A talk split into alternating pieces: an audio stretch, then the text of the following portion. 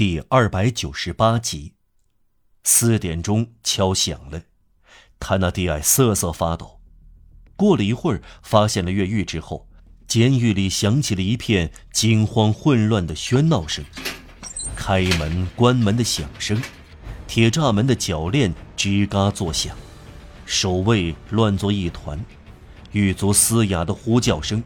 枪托在院子的石子路上的撞击声都传到他那里。灯光在牢房的铁栅窗上上下移动，一只火把在新楼的阁楼上奔跑，旁边营房的消防队员也调来了，他们的头盔在雨中被火把照亮，沿着屋顶来来去去。这时，塔纳迪埃在巴士底广场那边看到的阴惨惨的天边。泛白了。他待在十寸宽的墙头上，扒在大雨下，左右两边都是深渊，动弹不了。头晕目眩，就可能摔下去，又担心肯定会被抓住。他的脑子宛若钟摆，在两个念头之间摆来摆去。如果我掉下去就摔死，如果我待下去就会被抓住。街道还一片幽暗，他在惶恐中，突然看到一个人沿着墙疾步走来。他从帕维街那边过来，来到那个洼地停下，他那迪埃就悬在上面。第二个人同样小心翼翼地走过来，同他会合，然后是第三个，然后是第四个。这些人会齐后，其中一个抬起栅栏门栓。四个人一起走进有木板屋的场地里，他们正好待在泰纳迪埃的下面。这些人显然选择这块洼地来谈话，不被行人和不远处福斯监狱的门卫看见。还要说明一下，门卫正待在岗亭里避雨，泰纳迪埃分辨不清他们的脸，就像一个感到完蛋的可怜虫，在绝望中仔细竖起耳朵。倾听他们的谈话。他那迪埃看到眼前掠过了一线希望，这些人讲的是切口。第一个低声说，但很清晰的说：“咱们颠儿吧，咱们在这儿个化什么妆？”第二个回答：“雨下的连鬼火都浇灭了，再说黑猫就要过来了，那边有个拿挠钩的丘巴，咱们会在这儿卡给人打包。”这儿个。和这儿卡这两个词都是指这儿，前者属于城门一带的切口，后者属于神庙街的切口。对塔纳迪尔来说是两道闪光。他从这儿个认出是玻璃绒，玻璃绒是城门一带的强盗。他从扎尔卡认出是巴贝，巴贝干过种种行当，在神庙街当过旧货商。伟大事迹的老切口只在神庙街还流行，只有巴贝讲的最纯正。不说出扎尔卡，塔纳迪埃还根本认不出他，因为他完全改变了声音。第三个人插进来：“这不用着急，咱们再等一等。谁说他不需要我们呢？”这句话是普通法语，塔纳迪埃认出是蒙帕纳斯，后者自视清高。听得懂种种切口，却从来不说。对于第四个人，他沉默不语，但他的宽肩表明他是谁。他那迪埃没有迟疑，这是割了没。博绿绒几乎斩钉截铁地反驳，但总是低声：“你对我们咋咋什么？地毯上可能没有抽筋儿，他不懂窍门。什么？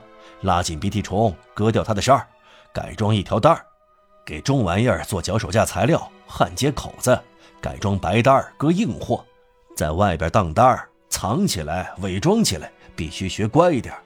老头干不来，他不知道怎么耍。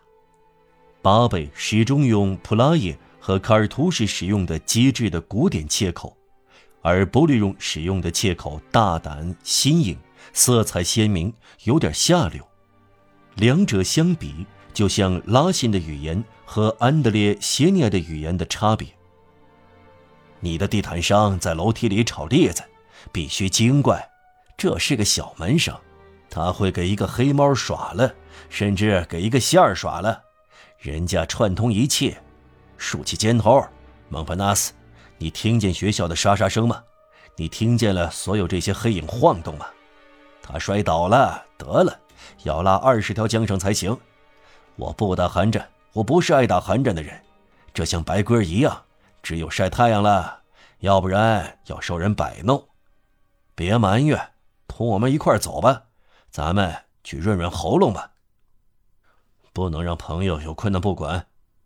蒙帕纳斯咕囔着说：“我对你查一句，他病了。”布利荣说：“时辰敲响，地毯上不知一根钉，咱们无能为力。点儿吧，我想啊。”黑猫随时把我要攥在手里。蒙帕纳斯只不过稍稍坚持了一下。事实上，这四个人有强盗从不互相抛弃的义气，整夜在福斯监狱周围溜达，不管多么危险，总希望看到墙头上出现泰纳迪埃。可是黑夜漆黑一片，大雨使条条街道不见人影，寒冷袭上身来，他们的衣服湿透了。他们的鞋磨穿了。监狱里刚爆发出令人不安的吵声。时间过去了几小时，会遇到巡逻队。希望渺茫，恐惧又回到心头。这一切迫使他们撤退。蒙帕纳斯也许有点想做泰纳迪埃的女婿，他也让步了。再过一会儿，他们就要走掉。泰纳迪埃趴在墙头上，气喘吁吁。仿佛美杜莎号的遇难者爬在木筏上，看到轮船出现在天际。他不敢叫他们，让人听到叫声会使一切完蛋。他有一个想法，最后一个想法，一丝闪光。他从兜里掏出了布吕荣那截绳子，是他从新楼壁炉上解下来的，把它扔到了栅栏内。这段绳子落在他们的脚边。一个寡妇，巴贝说：“我的蛋儿。”布里荣说：“旅店老板在那里。”蒙帕纳斯说：“他们抬起头来。”塔纳迪埃将头往前伸出一点。“快点儿！”蒙帕纳斯说：“你有另一段绳子吗？”布利荣：“有。”把两段绳子连接起来，咱们把绳扔给他，他固定在墙头就能下来了。塔纳迪埃大胆的提高声音。我冻麻木了，会给你暖和过来。我动弹不了，你滑下来，我们接住你。我双手都冻僵了，你只要把绳子绑在墙头上。我做不到，咱们当中要有一个人爬上去。蒙帕纳斯说：“四层楼高。”布利荣说：“